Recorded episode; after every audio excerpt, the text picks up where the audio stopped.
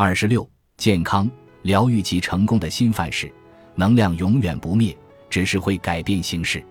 在伸手不见五指的屋里按下电灯开关，顿时室内一片光明。黑暗到哪儿去了？正确答案是，黑暗再也不存在了。黑暗的定义就是没有光，因此从定义上来看，只要有光就没有黑暗。身体对恐惧和爱的反应也一样，两者的物理学原理相同。把爱倒进恐惧里，恐惧就不复存在。这句话听起来很奇怪，因为没有人用这种方式形容过这种情况。但请容我提醒一句：早在1905年，爱因斯坦便已预言这种范式转移即将出现。每当出现重大的范式转移，那些在旧范式下过得不错的人，通常会抗拒新范式。例如，莱特兄弟刚开始制造他们的飞行器时，曾到铁路公司说。我们是在给你们机会领先成为航空之王。铁路公司员工当着他们的面哈哈大笑，说铁路永远无法被取代。原本我们有机会搭乘 BO 铁路航空公司的飞机，结果如今没有一架飞机上标示着 BO 字样，对吧？他们原本有机会转移到新范式，却困在旧范式中，也因此衰败。原本预言说会在二十世纪出现的健康。疗愈及成功的新范式现在正在发生，你要困在旧范式里，还是跟随新范式？新范式不是正在酝酿，而是已经出现了。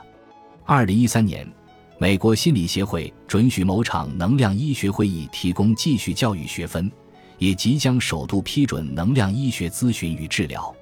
在这之前，整个能量领域被嘲弄、讪笑、贬低了二十多年，局势为何逆转？因为有压倒性的实际证据证明，能量疗法的疗愈速度更快，效果更好，且毫无副作用。体育界也注意到这些效果。范德堡大学美式橄榄球队在教练詹姆斯·富兰克林的指导下，百年来首度成为常胜军。二零一四年一月，富兰克林教练与宾州大学签署了三七百万美元的合约。签约后，他接受电视节目主持人访问。谈论如何成为一名成功的教练，他的回答相当出人意料。主持人问他如何设定目标，他说：“他不会为球队设定外在目标，因为一旦设定错误，那个目标反而会变得有毁灭性。所以，他为球员设定的目标聚焦于当下、当天，在心灵上、课业上、身体上及社交上发挥自己最好的一面。”他说：“对他而言。”一切都与人际关系有关，没错。百年来最成功的一位教练，在美国直播的全国性电视节目上说：“他首重当下的心灵状态，也说一切与人际关系有关。”富兰克林教练设定的是当下的内在目标，因此一件其他人失败无数次的事，他却成功了，而且靠的还是速度、强度排名远落人后的球员。富兰克林不是第一位实行这种方法的教练。这些年来，我也听过亚拉巴马大学美式橄榄球队总教练尼克·沙班和职业美式橄榄球新英格兰爱国者队总教练比尔·贝利奇克提到，他们叫球员不要把焦点放在积分板或赢球上，而是全心全意在当下做到最好。这就是爱的密码的精髓。虽然我觉得当初这几位教练如果知道本书中的工具，结果可能好上加好。当下的爱能持续制造出巅峰表现，恐惧则会抑制、局限表现。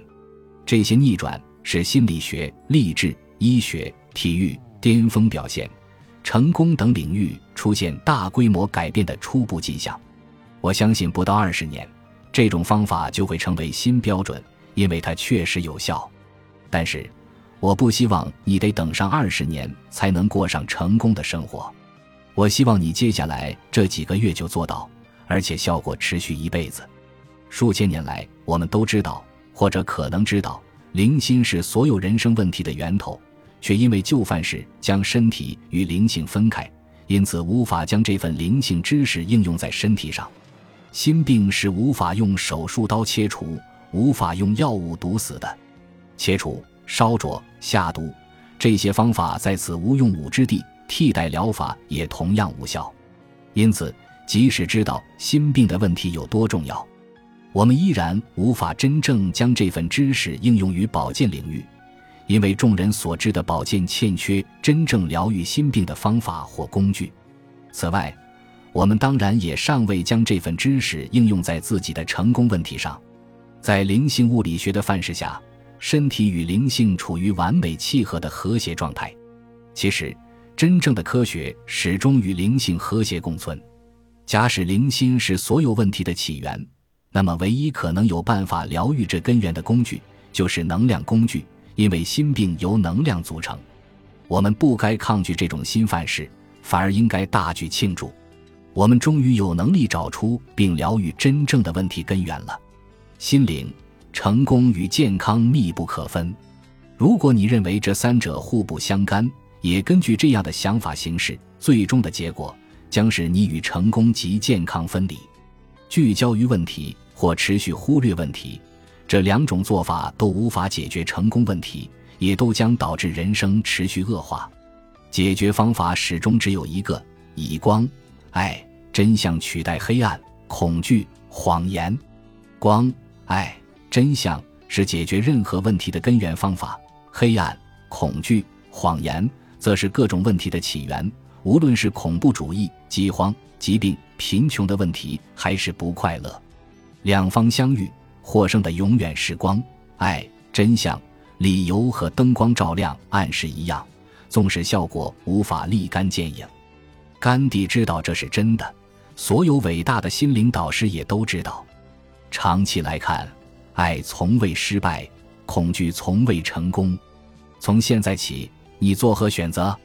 知道了细胞记忆与灵性物理学的概念后，现在我们将进一步探索如何设定成功目标而非压力目标的基本原理。